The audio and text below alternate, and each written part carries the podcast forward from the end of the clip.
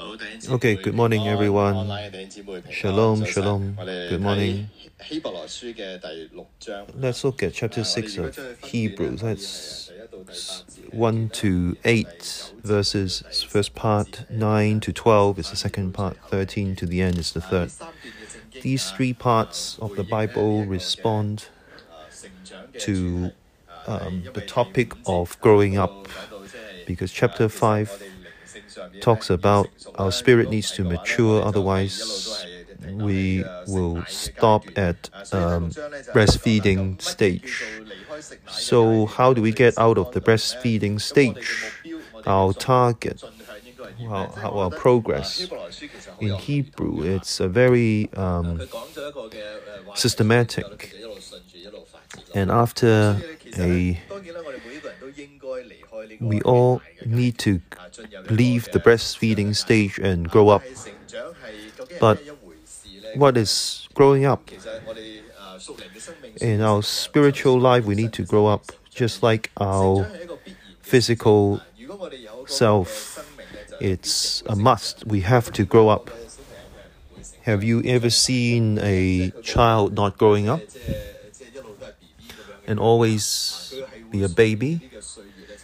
They will grow up according to the according to time, their mindset, everything will grow up. So life is aso- deeply associated with growing up. So our spiritual life is the same. If we have a spiritual life, if we are lively, if we grow up, we will grow up. So let's look at chapter 6 and look at what means what means to be growing up. Growing up is a must. When we have life, we grow up. But we always have to remember there is a cost for growing up. If we can't pay the cost, we cannot grow up. So today we'll look and see what cost we need to pay, pay to grow up.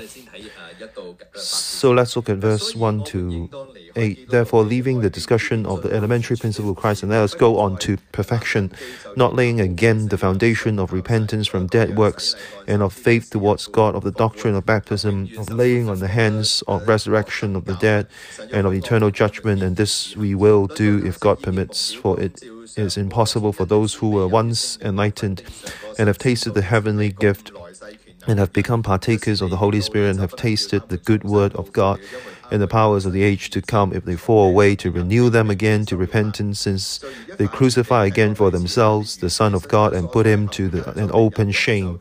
For the earth which drinks in the rain that often comes upon it and bears herbs useful for those whom it is cultivated reserves blessing from God, but it bears thorns and berries. So it responds to the earlier chapter. So we need to know the good from the bad. We need to eat food. We need the reason. So we're eating well. If we are going from the the way, if we want to progress to a next grade, if we want to do our best, we can't we can't study uh, an easier curriculum. If you if you don't leave the Form One curriculum, you need you you can't go to Form Two. Should we always stick to Primary One curriculum and always stick to Primary One curriculum? We need to go beyond the elementary level, so so that we can go into a deeper understanding. And this deeper understanding, uh, the author said it's a complete, it's a perfection. It is perfect, it is complete, it is graduation in our uh, spiritual experience. There is progression. We need to go and graduate and go beyond primary school and go to a deeper uh, level. This is a perfection. How do we get into perfection? They used a word we try our best, try our best to enter. We need to pay a cost. To grow up, we need to pay a cost. So we, when we are growing, we are learning. When we are learning, we need to um, break through. We need breakthroughs so that new things can come out of it, so that we can progress. So the progress is we need to try our best. We need to form the foundation, the beginning of the way. We shouldn't stop there. We need to progress. We need to progress. And there are some examples. And it's just like going forward. When we have this basis, we will go beyond the beginning of the way. From there, how should I say? It is like, yes, it's like playing TV game. Uh, we're passing one level to another. When we finish the first level, we go to the second level. So we need to go beyond the beginning of faith to perfection. So we don't need to. We need to establish a foundation because the foundation is already there, and we need to progress to further. Uh, we believe that Jesus. Um, so um, we sh- should have repentance from dead works. Dead means no more life. Sin is death. So um, we need to repent from the sins uh, which come, brings death. So the repentance refer to uh, the changing of our behavior. We need to get rid of these behavior that will lead to death. It's not just repentance, but repentance not just repenting, but but uh, changing our behavior and to have to yield and have fruits of these behavior. We may be lazy earlier, but we um, have repentance from dead. We're no longer lazy. We're no longer selfish. These sins need to be. We're not just getting the blood of Jesus. Oh, uh, God has forgiven us. We need to repent. We need to revise our behavior. We shouldn't be greedy, we shouldn't be sinning, we shouldn't be gambling, we shouldn't be smoking, we shouldn't be lazy. Lazy is also, we should um, repent, repent from dead works. We need to believe in God. Our belief and trust is accumulating. The more trust that we have for God. And when we are dealing with difficult times, we need to be more connected to God. If we don't have difficulties in life, why do we need to believe in God? That's the reason why we believe in God, and it's because we face difficulty. This is the way to progress. And the second uh, verse, it's about the doctrine of baptism. They have baptism of circumcision. Apart from baptism, they have a lot of uh, things to do, like washing hands. These baptism, what's the meaning behind the baptism? It is about cleansing our lives.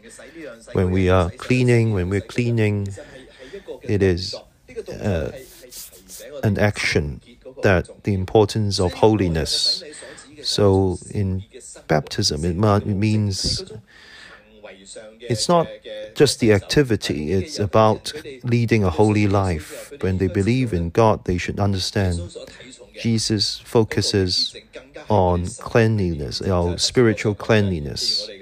It's about our um, it's about what's inside us, our greed, um, lust.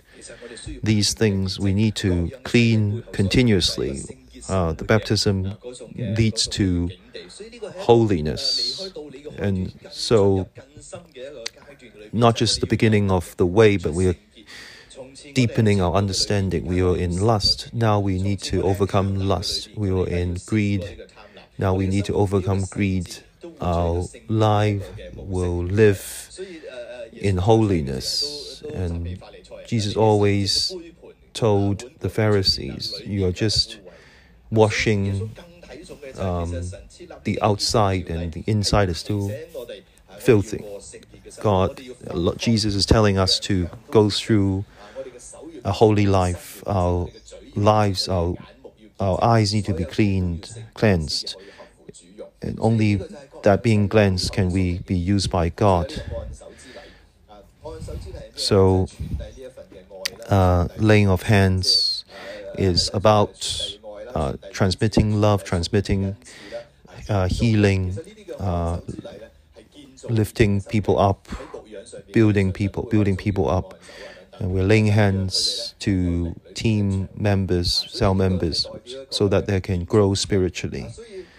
So we need to uh, go beyond the beginning of the way and become grown up. If we don't grow up, how can you hold lay hands on people? If you don't have belief and you don't have uh, faith, how can you heal others? It means um, having cell members healing others. If if you have not entered, uh, have joined a cell, how can you lay hands on people? So when you grow up, you can only do this, you can perform miracles and raise people from the dead. This is a progression of faith. They encourage believers not to just stop at the beginning of uh, the way, not leaving, not staying at the breastfeeding, breastfeeding uh, stage. In spiritual life, there are uh, there's a long way to go. There's great things coming. The world is great. It's not just uh, a baby's crib. You need to go beyond the baby's crib and see how great the world is. You need to experience the all these powers and the and the happiness and when you um, lead others and disciple others, you will find the satisfaction. Uh, we are very contradicted. We like if we can do miracles, that's so that's so good. But if you are only a baby, how can you um, have miracles, conduct miracles? If you can't, if you can't speak, how can you pray? If you don't know the Bible, how can you teach? You need to understand. You need to revise yourself and grow before you can have all these things. It says that if God permits, we will do. If God permits, if God permits us with uh, this environment and this flexibility, we will do this surely. Unless God blocks us, otherwise, we will go for that destination. This is what the spiritual growing means, spiritually growing, uh, go beyond the beginning of the way. Then there's only verse 4 and towards the end. For it is impossible who are once enlightened and have test, tasted the heavens, heavenly gift and have become partakers of the Holy Spirit. These are special people. Who are they? They are enlightened. They have been enlightened their eyes have been opened. This enlightenment means that they have seen that Jesus is the Savior. Light has entered and has pushed away all the darkness. Jesus is the light. So John said, in John, Jesus said, I am the light of the world. These are enlightened people, their eyes have been opened. They know that Jesus is the Christ and have tasted heavenly, uh, the heavenly gift. Uh, the gift means gift, heavenly gift. So, heavenly gift, if you have tasted the heavenly gift, He knows He's working in, He's operating in this gift. He's received God's gift.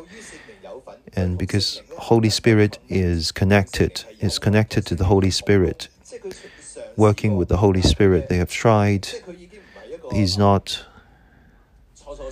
just a new believer. They have received Christ. They received the gift of the Holy Spirit and can can move with the Holy Spirit and walk in the Holy Spirit and has tasted God's gift and God's words are with him and they have tasted the gift and the sweetness of God and have tasted word of God and renew them in repentance. And there is this life and next life in the Jewish belief. There is how do you decide this life and next life uh, before Christ comes, before the Messiah comes? It's this life. After Messiah comes, it's the next life. If we should be using ourselves as um, the benchmark from Jewish perspective. We're not using us as the reference point. The reference point is Messiah. If the Messiah, if the Christ has not come, it's our it's this life. If Christ has come, it's the next life. Those who experience the next life's power and who has experienced and understand and enlightened and experienced the next life and operate uh, in the powers of the next life. So he's exercising the powers of the Messiah and serving in the Messiah. If they leave the way, you can't say they have repented. These are not new believers. These are believers have they have been fulfilled. They have they almost reached perfection in believing the Lord. They are in the spirit. They have they can speak in tongues. They can uh, they can heal. They can disciple. They have the powers and abundance of God's words. They can listen to God's words. Has power. The gift of power has tasted the enlightenment and has realized the next life's powers. If they leave salvation and resist Jesus, then these people cannot repent from the start because they mock the, the cross. It's almost like mocking the cross. When you believe initially, when you are your, your connection with Christ is still weak, and you waver, that's understandable. But if you're so connected with God already, and you're 100% experience God, when we earlier believe, when we're wavering, uh, the initial belief, and is Jesus really God? But you reach a stage when Holy Spirit is filling you, it's a hundred percent real. It's a nine hundred percent, one thousand percent real. It's within you and you hear the Holy Spirit and with power and you can operate, and you're telling me Jesus is fake, salvation is fake. What does that mean?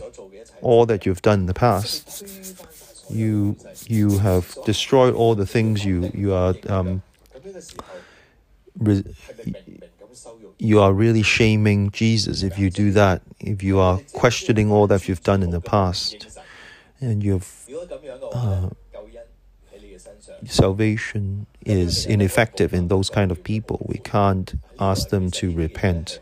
These people are um, very pitiful, and it's almost like uh, forcing uh, the Son to to crucify them again, knowing that He's the Messiah and not um, accepting Him. Uh, for the earth which drinks in the rain that often comes upon it and bears herbs useful for those who home cultivated. The way to do it is to burn it. So when we grow, we should avoid this situation. Hebrew is saying these Jews, when they believe in God and they tell you, you have experienced the um, the goodness of heaven. You've experienced. Don't go back if you go back, then your consequence is being burned to the ground. If you have difficulty, don't leave Jesus Christ.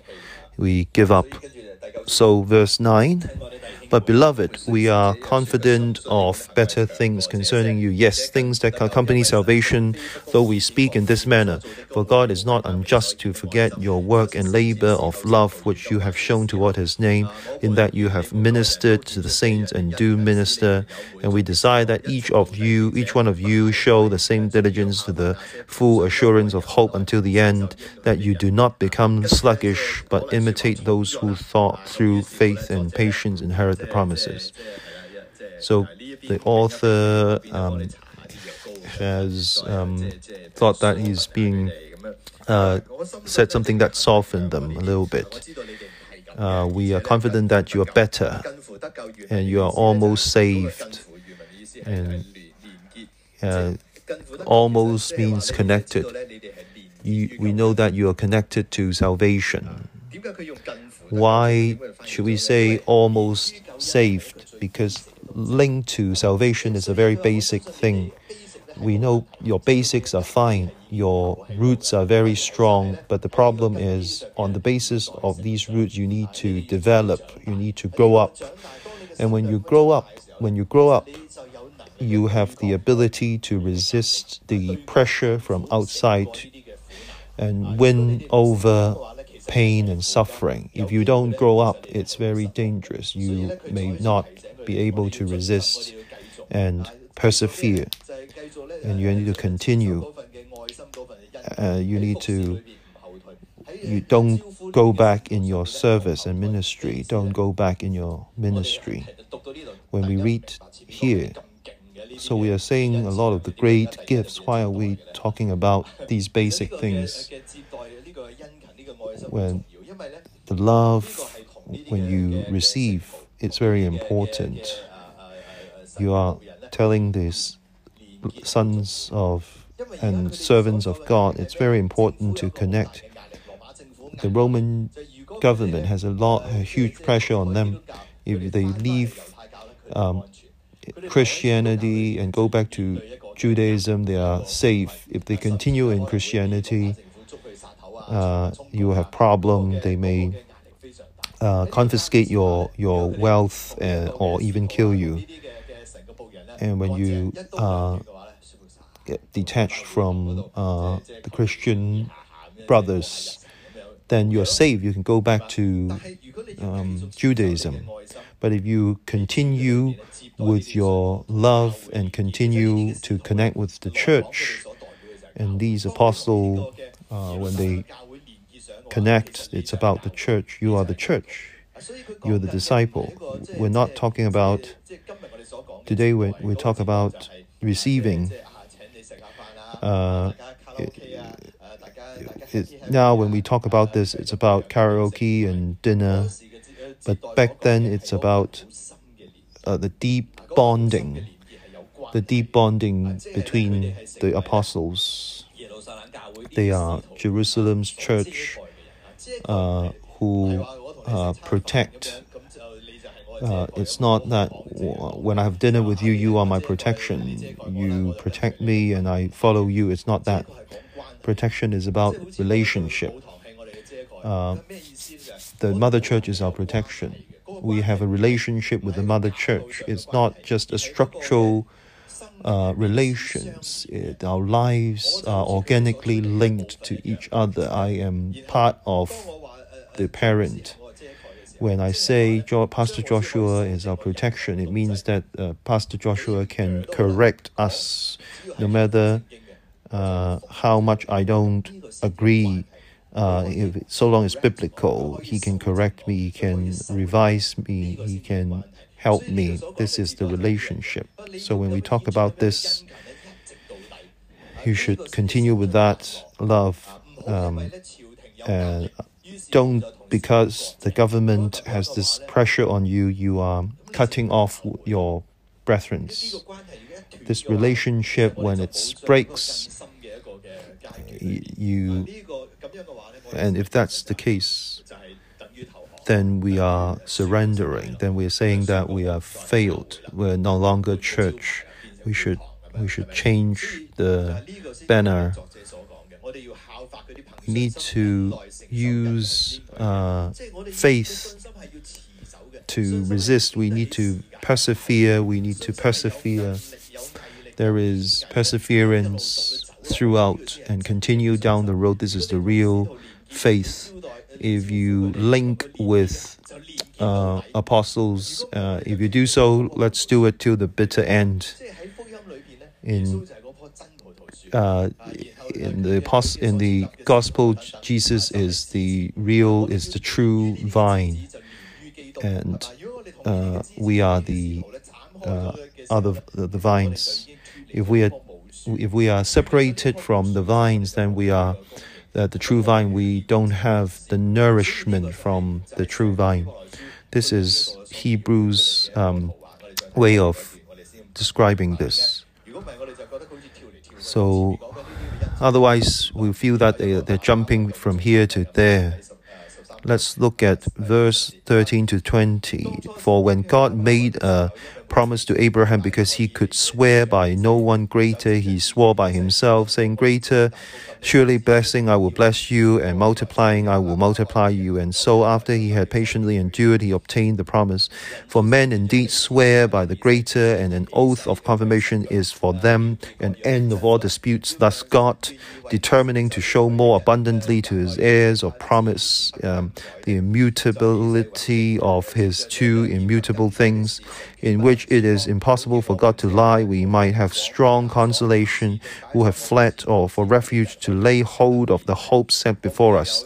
This hope we have an anchor of the soul, both sure and steadfast, and which enters the presence behind the veil, where the forerunner has entered for us. Even Jesus have become the high priest forever according to the order of Melchizedek.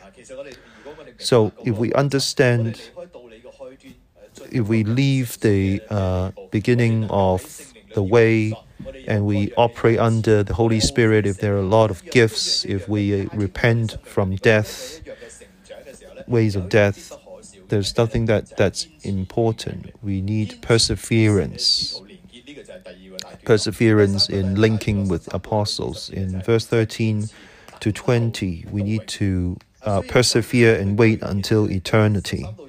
So, verse 13 to 20 is uh, an example. It's like Abraham. Abraham persevered. God uh, is has promised um, Abraham that he will bless him and give him, multiply him. When he said those things, Abraham had nothing. He had nothing from God at that time. God has already promised him to give him great blessings and multiply his descendants. When God, Abraham first listened to this, he could have said, If my descendants is multiple, then you should at least give me one son. We don't have anyone now. Even if there are a few sons, uh, if you're saying that you're multiplying my uh, descendants like the sand of the beach, uh, there's still not many. Have you seen the the the stars in the sky? Only a few, or a few drops of sand, a few uh, grains of sand in the beach. When Isaac, he waited a hundred years until Isaac came. He was waiting for God for a hundred years, and even uh, there was uh, Sarah has uh, had a menopause. He still waited, and he know that God will give him a son. This is Abraham. And of course, what's behind Abraham? It's because God has vowed uh, by his uh, swore by himself. Those who swear will swear by someone greater than him. God is the greatest, so he has to swear by himself. I will have your sons as and descendants as many as the uh, stars in the sky and the sand in the beach. Uh, even you have waited a hundred years and your wife has experienced menopause. Uh, God's promise will never change. God has chosen Jesus as the high priest. This promise will never change. God has given salvation. This will never change. So we need to understand When we understand these, this thing, we need our belief with our faith to progress. We should not waver and or give up. Not shouldn't be. We shouldn't give up because the the government is exerting pressure on us. Otherwise, um, our the result would be being burnt to the ground. And when God does this, He said, he, he, what He promised, He will never change. He's God. He will not lie. Whatever He said, whatever He said, whatever He promised, will be will be done. Uh, the world is created by His words. When He said that He will do it, it will be done. And when we say things, uh, sometimes we boast and uh, overstate what we. God has unlimited power, so what, whatever He says, He will definitely do. Nothing is greater than Him. Sometimes we we overstate. Sometimes we lie because someone is greater than us. But if there's nothing greater than us, uh, there's no pressure on us. Whatever God says, it will be done. God will, not lie and cannot lie. Right? So when we lie, we just wanted some good things, some benefits. Why did he need? Does he need to lie when he is the owner of everything? So when we understand this, we look at there's great um, promise there. It's like a spiritual anchor, and uh, we'll be uh, go we'll go into the. It's based on our belief in God. If God's promise will never change, whatever He said will always be there. His church will always be there. Uh, Christ is already, um, ch- the, the church is his body, and God's Spirit is on the right hand side of God. So, do you are you still afraid of Rome? You don't need to be afraid because you are connected to Him. It's just like an anchor of the Spirit. You are you are anchored to God. So this is what it means by um, connecting. This is the anchor. It is anchored with God. It's linked up with God. You need to understand when we enter perfection, it's like a string that's connected us to God. We are connected to God. We cannot be cut off from God. When you attack you, you're attacking God. When you attack church, you're attacking God. Those who attack God, uh, nothing good will come uh, uh, good after. Uh, God will never lose. We will always be victorious. And Jesus, having become high priest forever according to the order of Melchizedek, uh, where we need to go uh, follow the pioneer. He's walked the first path. We now we need to um, enter the presence. He's dealt with all the problems of sin. He's achieved. He is victorious. We wouldn't go back. We need to move forward. This is Hebrew Hebrew five. So our faith needs to follow our pioneer, so that we understand what we are receiving. So, so long as we understand this, we don't need to worry about our difficulties in this life because we have the power of the next life. And God has spoken to us. We have the powers God of God given to. We are God. We are the the eternal uh, army of God, so that we need to leave the beginning of the way and go to a more experienced and uh, more developed stage in our spirit. Amen. To do our best, to do our best to go into perfection. Brothers and sisters, we need to grow up. Our, we, our faith needs to grow up. Our spiritual self needs to grow up. the, the more difficult the world is, we, the more important for us to grow up, hold our spiritual powers. We pray for God. We pray for our home. We pray for people around us, and tell all the difficulties to to um, go away. And the more difficulty the world is in, we need to be strong. The more difficult the world, we need to have more faith. We have to grow up and do our best to reach perfection, to reach perfection. So let's all pray for our spiritual lives.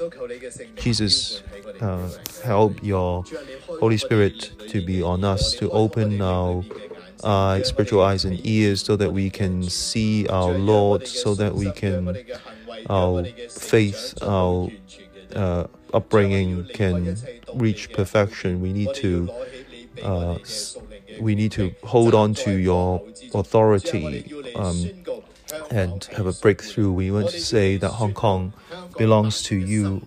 Hong Kong's people need to repent. The, the greater the disability, your way needs to spread.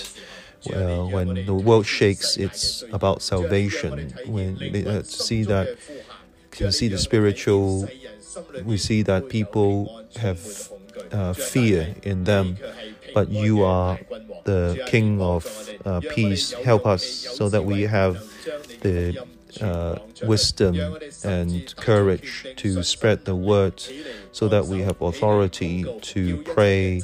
So all the all the disease come out go away so that everybody in the world can see your authority is in us. The world is dark but the more it is so the more we need to grow to glow in you so that we we you, you can anoint each of us and use each one of us so that we can be blessings of others. We can be the lamp of the world. In jesus name we pray